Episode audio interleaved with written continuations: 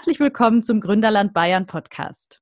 Gründerland Bayern ist eine Initiative des Bayerischen Staatsministeriums für Wirtschaft, Landesentwicklung und Energie und bietet unter www.gründerland.bayern alle Infos rund ums Gründen in Bayern. In diesem Podcast hören wir Gründerinnen und Gründer, Partner und Menschen, die mit ihren Geschichten und Erfahrungen inspirieren.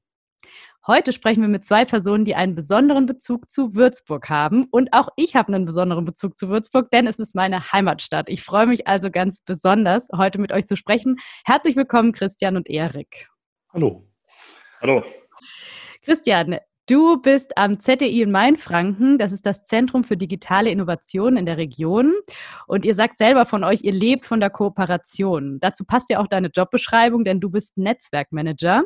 Und ihr habt da ein ganz tolles Gebäude. Ich bin schon oft dran vorbeispaziert. Das ist so ein freistehender Cube, also ein toller Space und scheinbar auch 24 Stunden nutzbar. Dazu kommen wir später noch. Dort ist 2017 auch Erik eingezogen. Erik, du bist Mediziner und hast schon im Studium gemerkt, das Sitzen am Schreibtisch ist eher schlecht für den Körper. Und dann hast du dir damals einen Laufschreibtisch gebaut, also praktisch ein Laufband, auf dem man laufen und dabei arbeiten kann. Und das war ja auch dein erster Prototyp. Du hast aber erstmal ein bisschen was anderes gemacht, nämlich auch tatsächlich als Arzt gearbeitet. Dich hat das Thema aber nicht losgelassen und so hast du 2017 Walkolution gegründet. Und das ist ein Schreibtisch mit einem Laufband, auf dem du gerade auch stehst, wie ich sehe. Erzähl uns ein bisschen über dein Produkt und wie es dazu gekommen ist. Ja, ähm, das ist korrekt. Ich habe den ersten ersten Prototyp tatsächlich äh, im Studium gebaut. Ähm, mich hat vom Medizinstudium immer oder in der Medizin allgemein interessiert, was kann man machen, um äh, um dann Gesundheit zu optimieren und letztendlich nicht krank zu werden. Und äh, wir können unsere Ernährung optimieren, wir können Schlaf optimieren, wir können Sport machen und so weiter. Das Problem ist, dass die meisten eben gezwungen sind, die äh, den Großteil des Tages irgendwie im Sitzen zu verbringen.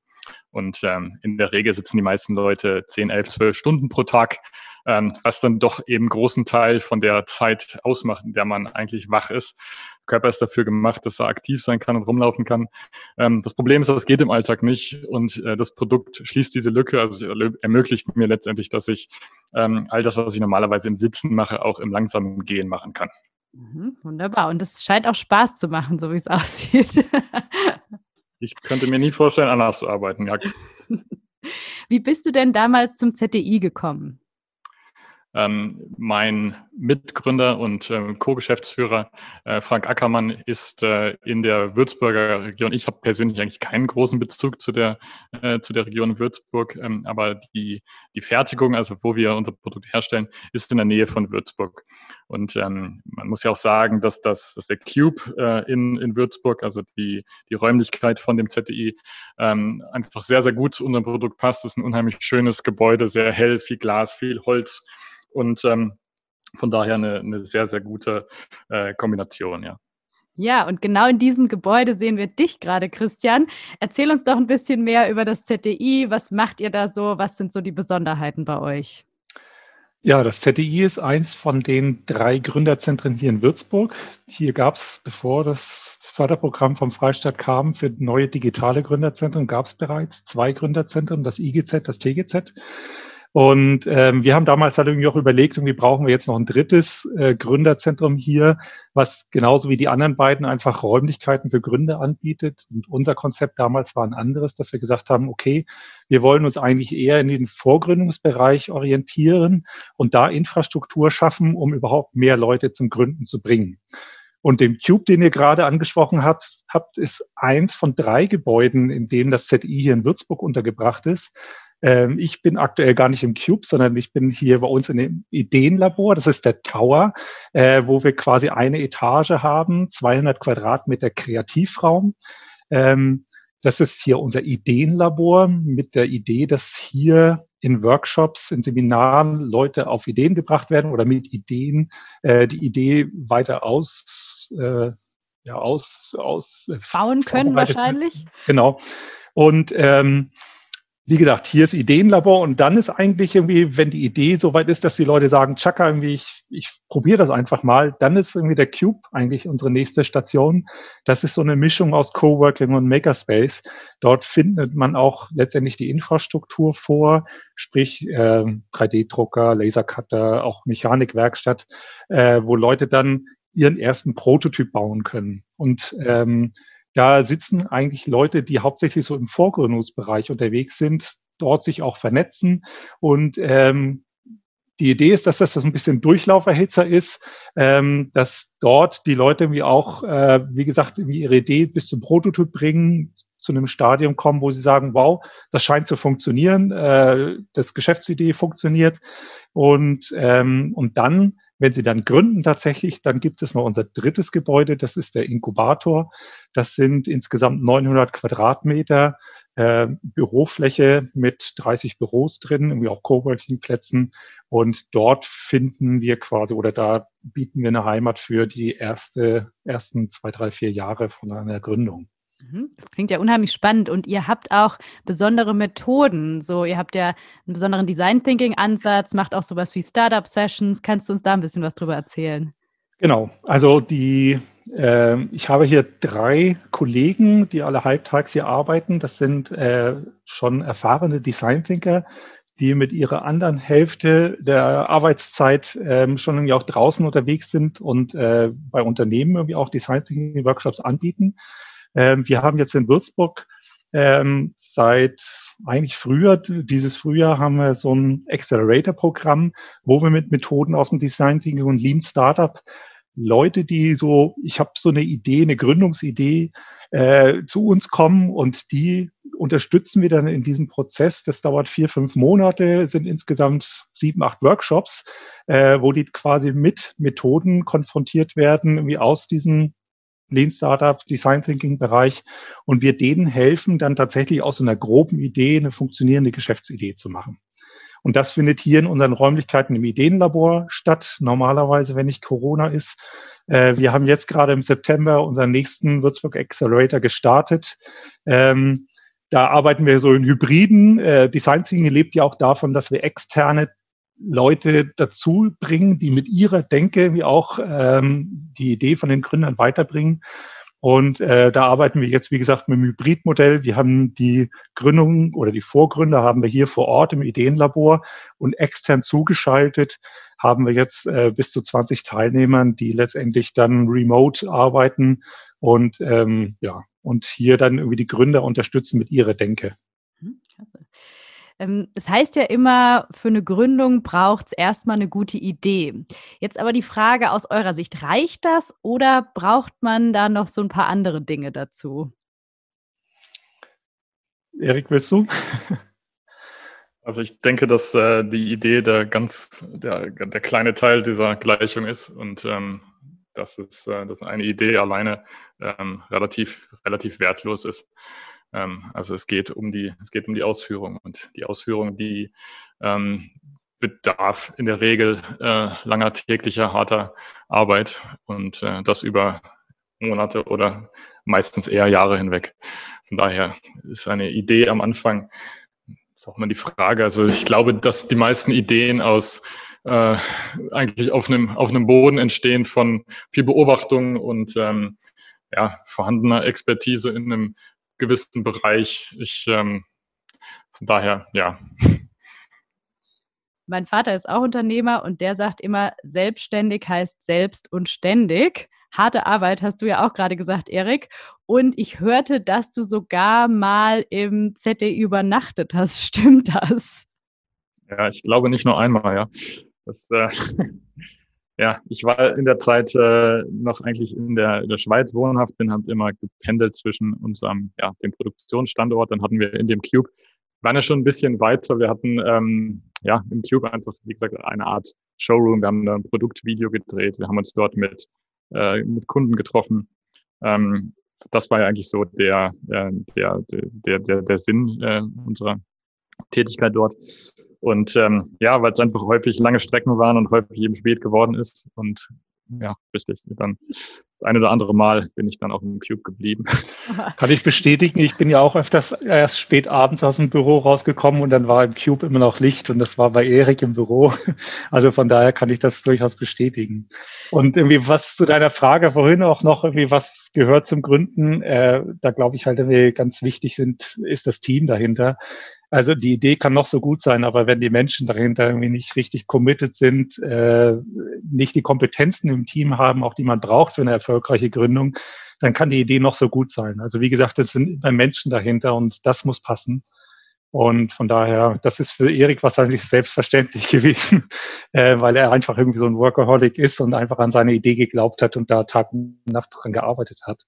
Ähm, aber wie gesagt, ähm, ja, wir werden ja auch manchmal mit guten Ideen konfrontiert, aber es sind dann nicht die Gründerpersönlichkeiten dahinter. Und irgendwie da muss man irgendwie auch genauso drauf gucken, so, das, was für, was für ein Team steckt dann dahinter. Und eine mittelmäßige Idee mit einem guten Team dahinter ist erfolgreicher als eine gute Idee mit, mit keinen guten Gründertypen dahinter. Erik, wenn du nochmal an die Anfänge zurückschaust, was waren denn für dich damals so die großen Fragen und auch die großen Herausforderungen? Also die größte Herausforderung war immer ein Produkt äh, zu bauen, was, äh, was die Leute begeistert und was, ähm, was von der Qualität her einfach ähm, sehr gut ist. Wenn es, das ist äh, das, was wir den Kunden schulden. Ähm, Herausforderung war auch immer zu, also nicht unbedingt nur das zu bauen, von dem man selber überzeugt ist, sondern ähm, was, was ankommt. Und das ist halt immer schwierig, weil man hat ja nur eine, einen relativ begrenzten Zugang zu Leuten, die das Produkt sehen. Also für uns war es immer relativ ähm, ja, sehr wichtig, früh rauszugehen, auch mit, mit Prototypen, Stadien auf Messen zu gehen. Ähm, wenn die dann gekauft wurden, wenn also die Prototypen von den Messen gekauft wurden, dann war das immer ein gutes Feedback, so in die richtige Richtung weitermachen. Aber es ist halt immer auch eine Abwägungssache, was kann man, was kann man noch entwickeln? Entwickeln ist teuer, in Deutschland produzieren ist extremst teuer. Ähm, der Markt gibt auch nur einen bestimmten äh, Preis her natürlich. Und ähm, ja, von daher, das ist, ähm, das war, das war und ist immer die große Herausforderung. Also ähm, ich denke, es gibt immer viel Fokus auf ähm, schnell wachsen und schnell groß werden und so weiter. Aber ich glaube, es ist ganz wichtig, dass man, ähm, dass man auch die ersten, die frühen Kunden ähm, gut mitnimmt und ähm, weil man extrem viel mitten, miteinander gestalten kann und miteinander lernt, auch in dieser Zeit. Und deswegen glaube ich, ist es ähm, extrem wichtig in der, in der frühen Phase. Es ist immer wichtig, aber in der frühen Phase umso mehr einen extrem Kundenfokus zu haben. Und ähm, ja, das. Ähm, ja. Mhm. Christian, du hast ja schon einige Gründerinnen und Gründer begleitet. Ähm, was beobachtest du denn? Wo brauchen sie besonders Unterstützung? Ich glaube, das, was Erik gerade gesagt hat, gerade in dieser sehr frühen Phase, irgendwie, dass man da nicht am Markt vorbei äh, entwickelt, sondern dass man sehr früh schon irgendwie sich das Feedback einholt äh, von potenziellen Nutzern. Äh, und da eignen sich ja, wie gesagt, irgendwie auch die Methoden aus dem Design Thinking ganz gut, äh, unsere Teams, die müssen erstmal rausgehen und Interviews führen und Experteninterviews äh, da sich Wissen rausholen und gucken, ob das Problem, was sie mit ihrer Idee lösen wollen, ob das wirklich ein Problem draußen ist oder ob das nicht möglicherweise ganz anders gelagert ist. Und von daher ist das was, wo wir auch unsere Aufgabe drin sehen, äh, die Leute erstmal so ein bisschen von ihrer hochtrabenden Idee irgendwie so ein bisschen runterzuholen und dann zu sagen, so, und jetzt führst du erstmal die Interviews und, und fragst mal Leute, und das sind nicht deine Freunde, wie die alle sagen, ja, ist eine tolle Idee, sondern wirklich Leute aus dem Markt, äh, die tatsächlich äh, die potenziellen Kunden sind, die nachher irgendwann mal Geld dafür ausgeben sollen. Und von daher ist das ein ganz wichtiges Learning, was die, was die Gründer hier auch dann als Hausaufgaben mitkriegen, wie wenn sie irgendwie erstmal rausgehen müssen und mit Leuten sprechen müssen. Und äh, da kommen sie manchmal mit Erkenntnissen wieder, äh, wo, wo sie da sagen, oh, es braucht eigentlich gar keiner, aber ich habe da irgendwie bin auf eine andere Idee gekommen, irgendwie, weil das Problem liegt ganz woanders. Und dann äh, verschiebt sich da auf die Art und Weise möglicherweise irgendwie auch das Produkt irgendwie, was sie, was sie entwickeln wollen. Von daher ist es ganz wichtig, bevor die sich jetzt hinsetzen, ein halbes Jahr lang in den Keller einschließen und eine App programmieren, die nachher gar keiner braucht. Irgendwie so sehen wir unsere Aufgabe auch, die früher abzuholen, zu gucken, braucht der Markt das überhaupt, was du dir da vorstellst. Mhm. Jetzt hast du ja schon einiges gesagt, wo ihr als ZDI, als Organisation unterstützt. Gibt es denn auch so Bereiche, wo du sagst, da müssen Gründerinnen und Gründer wirklich alleine durch? Ähm, ja, durchaus. Also ähm, zum Beispiel was Teambuilding angeht. Ähm, manchmal kommen die Leute ja alleine oder zu zweit und es ist ganz klar, um ein richtiges, gutes Gründerteam zu formen, brauchen die ja noch gewisse Kompetenzen. Und ähm, natürlich, wir haben so ein paar Leute auch im Netzwerk, von denen ich weiß, äh, die sind durchaus gründungsinteressiert. Irgendwie die Kontakte gebe ich durchaus auch weiter. Ähm, aber letztendlich müssen da, was die Teamergänzung angeht, müssen die selber, Leute selber rausgehen und äh, nach Leuten suchen, weil das Team ist nachher, das ist, man sagt ja so ein bisschen wie heiraten auch, äh, wenn man da zusammen was gründet, äh, das bindet einen schon ganz schön. Und da äh, sich Leute zu suchen, wo es vielleicht nicht so ganz passt, nee, das ist irgendwie, das muss passen. Und äh, das ist letztendlich irgendwie Aufgabe, irgendwie, wo wir den Gründer irgendwie keine Hilfe bieten können, außer unserem Netzwerk und Leuten vorschlagen, die vielleicht interessant wären als Mitgründer. Aber da müssen sie selber auf die Suche gehen auch. Christian, das ZDI ist ja sozusagen ein Ökosystem mit sehr vielen Partnern. Ihr habt Hochschulen, ihr habt die IHK oder IHKN sogar, andere Gründungszentren, Startups und Unternehmen und fungiert da auch als Schnittstelle zwischen Wirtschaft und Wissenschaft. Wie funktioniert denn die Vernetzung zwischen den Beteiligten so ganz konkret? Was macht ihr da? Ähm, wir haben unseren Antrag damals schon so gestellt, äh, dass wir die Fördermittel, die wir bekommen, auch nicht nur hier lokal an das Personal im ZDI-Kern äh, investiert haben, sondern wir haben die Mittel auch weitergelenkt, um an den Hochschulen sogenannte Netzwerkstellen zu schaffen, aber auch bei der IHK ein Unternehmensnetzwerker zu haben und äh, auch Personal an den Gründerzentren in Schweinfurt und Bad Kissing. Und ähm, das war von daher ganz gut, weil es diese Art von Zusammenarbeit alle unter einem Dach, dem ZDI-Dach, vorher nicht gegeben hat. Und äh, wir haben uns dann noch regelmäßig, also sprich einmal im Monat mindestens ausgetauscht, haben uns getroffen. Und das hat zu einer recht intensiven Vernetzung geführt. Und ähm, dieses Konstrukt haben wir auch jetzt nach den ersten drei Jahren, wo dann die Fördermittel langsam ein bisschen runtergegangen sind, aber erhalten. Also sprich, irgendwie, wir treffen uns immer noch regelmäßig, sprechen uns ab, koordinieren Veranstaltungen. Und äh, das ist wirklich ein Mehrwert, den wir da haben. Und auf die Art und Weise haben wir letztendlich Ansprechpartner an den Hochschulen, wir haben aber auch äh, Richtung IAK dann äh, einen guten Draht äh, zu den Unternehmen hier vor Ort und dann regional die Aus die, die Kontakte nach Schweinfurt und Bad Kissing, sodass wir die ganze Region Mainfranken auch abdecken können. Mhm, wunderbar. Zu einem Ökosystem gehören ja auch immer die Kunden dazu. Und Erik, du hast ja vorhin schon gesagt, du hast von Anfang an einen starken Kundenfokus gehabt. Wie hast du die denn gefunden, so mal ganz praktisch gefragt am Anfang? Ja, also vieles kam über ähm, Berichterstattung in den Medien, ähm, Messen. Ähm, ich denke, da ist, die Kunden kommen häufig auf, dass das, das Produkt hat ein hohes, ähm, sag ich mal, Neugierdepotenzial oder Faszinationspotenzial und äh, so gibt's, so entstehen viele Kontakte. Ja. Mhm. Ihr seid dann ja auch recht schnell international auf den internationalen Markt gegangen. Wie habt ihr da den Kunden gewonnen?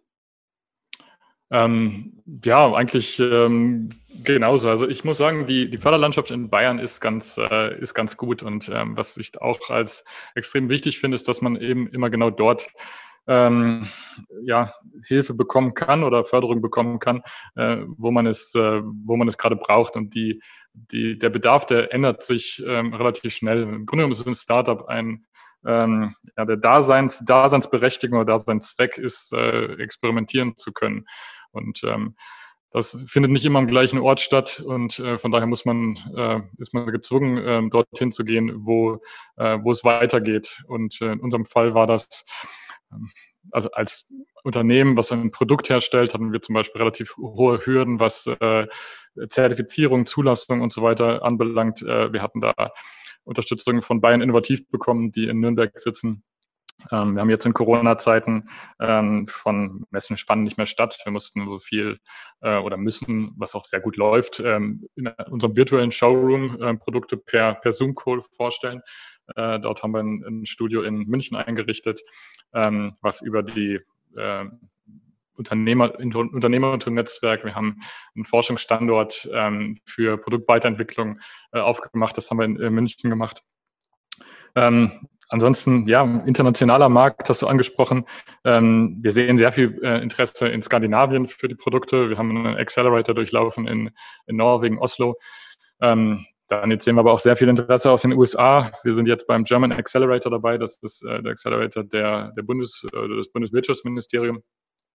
Also es, ähm, ja, es, es wechselt ständig und häufig und ähm, es ist gut, wenn man diese Flexibilität auch mitbekommt. Ist, man springt so ein bisschen von einem, von einem Ort zum nächsten und ähm, aber genau diese, dass man das auch machen kann, ähm, also kurze Laufzeiten bei Büro, Mieten und so weiter, ähm, das ist extrem wichtig und ähm, ja, wenn man also wenn wenn Förder, ähm, sage ich mal oder wenn Institute oder wenn, wenn, wenn Gründungshubs äh, diese Flexibilität zulassen, äh, und das machen sie in der Regel, dann, dann, dann ist es gut, dann passt es gut zusammen. Mhm.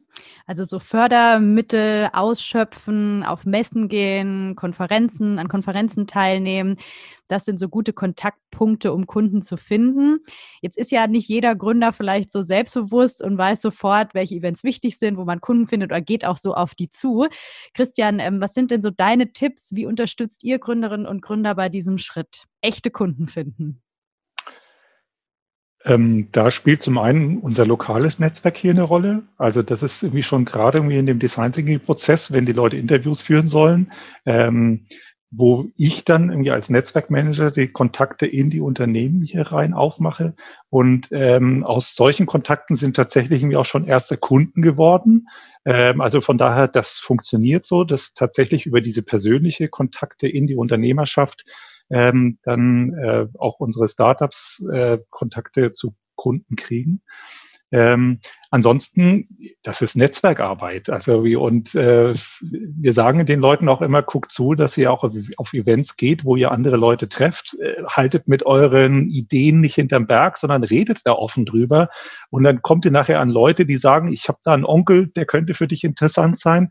Und auf die Art und Weise, das ist Netzwerkarbeit. Und äh, auf die Art und Weise kommt man an Leute ran. Und wie gesagt, äh, Gründer müssen auch nach außen gehen können, müssen von ihrer Idee erzählen können und äh, kommen auf die Art und Weise in Kontakte ran. Ansonsten gibt es natürlich äh, Datenbanken, wo man nachher, keine Ahnung, die Key Technology von Invest in Bavaria, das ist irgendwie eine sehr aktuelle Datenbank, irgendwie, wo es irgendwie um Unternehmen in, in Bayern geht, wo man irgendwie auch äh, filtern kann nach bestimmten Branchen. Das sind so einfach für Kaltakquise äh, Kontakte. Aber wir nutzen nämlich auch durchaus irgendwie auch das Netzwerk von den digitalen Gründerzentren hier in Bayern. Man kennt die Kollegen von den verschiedenen Treffen. Und ähm, da zapft man auch manchmal irgendwie dann andere Standorte an und fragt, habt ihr irgendwie da einen Heizungsbauer bei euch irgendwie im Netzwerk? Äh, und auf die Art und Weise irgendwie, ja, das ist Arbeit eines Netzwerkmanagers, irgendwie solche Kontakte herzustellen. Erik, du hast ja vorhin schon gesagt, ihr seid von Würzburg irgendwann dann nach München gezogen. Was war denn so in Würzburg der Vorteil aus deiner Sicht? Was ist der Vorteil jetzt in München? Also der Vorteil in München ist, dass wir ähm, sehr nah bei sehr vielen ähm, Kunden sind im, im, im B2B-Bereich ähm, und ähm, die, die Wege sind einfach sehr kurz hier. Das ist ein, das ist ein sehr großer Vorteil. Ähm, ansonsten, wir haben, wir sind wir sind, wie gesagt, ein Unternehmen, was ein, was ein Produkt herstellt, keine, keine Software, keine, keine App. Ähm, von daher äh, haben wir einfach immer die Herausforderung, dass wir, wenn wir Prototypenbau machen, ähm, dass das in der, in der Fertigung relativ äh, aufwendig ist und auch schnell sehr teuer sein kann. Ähm, um das so ein bisschen, ähm, sage ich mal, nicht, äh, um da nicht gleich am, am, am Cooker-Roboter arbeiten zu müssen, sondern ähm, das alles äh, mehrere Stufen kleiner machen zu können, haben wir zum Beispiel in München an dem, an dem Makerspace vom Unternehmertum äh, eine Firmenmitgliedschaft, äh, wo wir mit zehn Leuten äh, dann die, die, die Flächen dort nutzen können und ähm, dort also wesentlich schneller Ideen äh, oder ja, neue Produktiterationszyklen durchlaufen können. Ähm, das, sind, das sind Vorteile und dann ganz klar auch ähm, die, die Absolventen. Also wir haben viele Masterstudenten, ähm, Interns äh, von der TU München, ähm, die, die bei uns arbeiten und ähm, ja, die, ich sage, die Dichte an, an guten Leuten, die ist sehr, sehr groß in München, ja. Was war denn damals in der Gründungsphase an Würzburg ein Vorteil oder vielleicht Vorteile aus deiner Sicht? Und dann war es natürlich äh, eine super gute Sache, dass wir also so nah an unserer, an unserer Produktionsstätte äh, in der Nähe von Würzburg die, die ganzen Gegebenheiten vom ZDI, vom Cube hatten. Ähm, ich kann mich erinnern, die, es war diese große Bundesgartenschau, wo, ich weiß nicht, vier Millionen Äh, Landesgartenschau. Nein, 800.000. Gefühlt vier Millionen. Gut, genau, gefühlte vier Millionen, weil wir hatten das Produkt dort an der Hauptmeile stehen und äh, es konnten, äh, es waren Tausende von Leuten, die das Produkt dort gesehen haben und ausprobiert haben. Ich hatte irgendwo mal vier Millionen gehört. Ähm, Genau, und ähm, ja, und natürlich die tollen Räumlichkeiten, wo wir unser, äh, unser Produktvideo äh, drehen konnten. Ähm, das sind, äh, das waren super, super Möglichkeiten dort vor Ort. Mhm. Du bist ja in Bayern geblieben. Was macht denn aus deiner Sicht Bayern so besonders für Gründerinnen und Gründer? Ähm, ja, die Nähe zu den Bergen. das ist mein persönliches Problem. Ähm, ich glaube einfach, ähm, ja, viele, viele innovative Zulieferer, viele äh, ähm, innovativ denkende Menschen allgemein ein, ein großes, äh, große Begeisterung für, äh, für Aufbruch und ähm, ja, die Nähe auch äh, zu Österreich, äh, zu Schweiz. Ähm, allgemein glaube ich, dass wir einfach ähm, sehr, sehr gute ähm, Möglichkeiten hier in Süddeutschland insgesamt haben. Christian, was würdest du denn jemandem sagen, der oder die überlegt, in Würzburg zu gründen? Warum ist das eine Top-Idee? Ich glaube, Würzburg hat eine gute Größe. Also wir haben so 120.000 Einwohner. Wir haben davon ungefähr ein Drittel Studierende. Das heißt nämlich auch, so das Potenzial an Fachkräften ist hier recht groß. Ähm, was jetzt die Hochschulen angeht, die orientieren sich ganz gut. Also es kommt jetzt viel KI. Ich meine, das passiert überall in Bayern auch, irgendwie, dass da jetzt richtig in diese Zukunftsthemen Geld reingesteckt wird. Und das gilt dann halt von daher für ganz Bayern eigentlich, irgendwie, dass da irgendwie auch von Staatswegen äh, Gelder in innovative Dinge eingesetzt, reingesetzt werden. Und das sind zum Beispiel die digitalen Gründerzentren. Das ist aber auch letztendlich irgendwie so das, was an den Hochschulen passiert, an Forschungseinrichtungen, was da an Geld reingeht. Weil letztendlich ist das irgendwie eine mit der großen Quellen, irgendwie, wo neue Ideen rauskommen, wo neue Technologien entstehen, wo immer irgendwie auch dann äh, das Potenzial für neue Gründungen da sind. Und von daher, äh, wie gesagt, äh, ist das, was hier jetzt direkt in der Nähe vom ZDI hier in Würzburg irgendwie am Campus passiert, äh, eine tolle Sache. Da entstehen komplett neue Lehrstühle, auch spannende interdisziplinäre äh, Studiengänge sind da, wo zwischen Geisteswissenschaft und ähm, technologieorientierten äh, Lehrstühlen neue, neue Studiengänge entstehen. Und da ist, glaube ich, ein riesengroßes Potenzial da. Und wie gesagt, die Größe jetzt mit 120.000 Einwohnern ist so groß, dass es da halt die eine Gründerszene gibt. Also es gibt den Gründerstammtisch und da sind die Leute. Und es gibt nicht wie in großen anderen großen Städten verschiedenste Events, sondern gehst bist mal da, mal da, mal da, sondern du bist irgendwie auf dem Event und triffst da die Leute, die du brauchst. Also die eine Gründerszene, die da ist. Und auch wir als Gründerunterstützer kennen uns alle da. Das Netzwerken funktioniert sehr gut. Es ist ein gutes Miteinander hier einfach und kein Gegeneinander. Äh, man schiebt sich die Gründer zwischen IHK und den Gründerzentren hin und her, je nachdem, wo sie am besten die beste Betreuung bekommen. Und das macht, glaube ich, irgendwie so diese, diese mittelgroße Stadt hier irgendwie wirklich besonders, irgendwie, dass da alle gut an einem Strang zusammenziehen und jeder jeden kennt. Mhm. Und es ist natürlich auch ganz subjektiv gesagt eine wunderschöne Stadt. Man sagt ja manchmal ah. sogar die Toskana Deutschlands, kann ich nur bestätigen. ja, nee, es ist wirklich hohe Lebensqualität hier. Die Preise sind noch nicht ganz so hoch wie in München. Äh, ja, von daher, ja, großes Werben hier für Würzburg und Mainfranken. Sehr gut. Wir kommen da schon zum Abschluss. Frage an euch beide. Gibt es etwas, das ihr gerne am Anfang eurer Karrieren gewusst hättet, was ihr jetzt wisst? Ähm, ich habe als Biologe damals angefangen. Also ich habe Biologie studiert, äh, war sehr lange in der Wissenschaft tätig.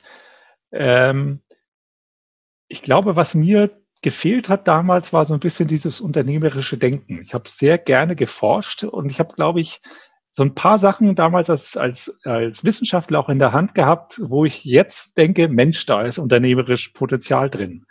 Das habe ich damals noch nicht gehabt, irgendwie im, im, im Studium irgendwie und nachher irgendwie auch in meiner Zeit als Wissenschaftler, äh, wo ich mir denke, Mensch, irgendwie, wenn ich damals schon so ein bisschen Business getriebener wäre, dann hätte ich jetzt vielleicht ein Biotech-Startup. Ähm, aber wie gesagt, sowieso damals war ich noch nicht von der Denke so weit. Und es ist ja nie zu spät, Christian. Naja, na ich bin jetzt irgendwie aus der Wissenschaft bin ich draußen. Also da wieder reinzuschlupfen, das wäre echt schwierig. okay. Und Erik, gibt es bei dir auch etwas? Nein, ich glaube, ähm, die Erfahrung, die man mitnimmt, egal was man macht, die ist, die ist immer wichtig, die macht einen zu dem, ähm, was man ist. Ähm, von daher glaube ich, äh, gibt es nichts zu bereuen oder, oder ähnliches. Ähm, von daher, das ist schon, das ist schon alles ganz gut. Man muss sich einfach trauen. Und man hat natürlich immer irgendwie äh, große Angst und äh, mir ging es genauso. Ich hatte relativ, ich weiß nicht, ich war Oberarzt in der Klinik, ich hatte meine eigene Praxis und mein, mein Leben war ganz äh, komfortabel, sage ich mal. Also nicht komfortabel. Ich hatte auch meine, meine Nachtschichten auf der Notaufnahme, nicht, nicht besonders komfortabel, aber ähm, klar hat man irgendwie Angst, es kann alles schief gehen und so weiter. Und es geht auch, aber ähm, geht auch wieder, geht auch wieder aufwärts. Und von daher ist es, ja, muss ich überlegen, was man machen möchte und äh, da muss man es, da muss man es durchziehen und einfach nicht, nicht aufgeben. Ja. Das ist doch ein schönes Schlusswort. Nicht aufgeben. Lieber Erik, vielen Dank. Lieber Christian, vielen Dank. Weitere Tipps, Tricks und Geschichten rund ums Gründen findet ihr auf www.gründerland.bayern. Viel Spaß und bis zur nächsten Folge des Gründerland Bayern Podcasts. Tschüss. Ciao.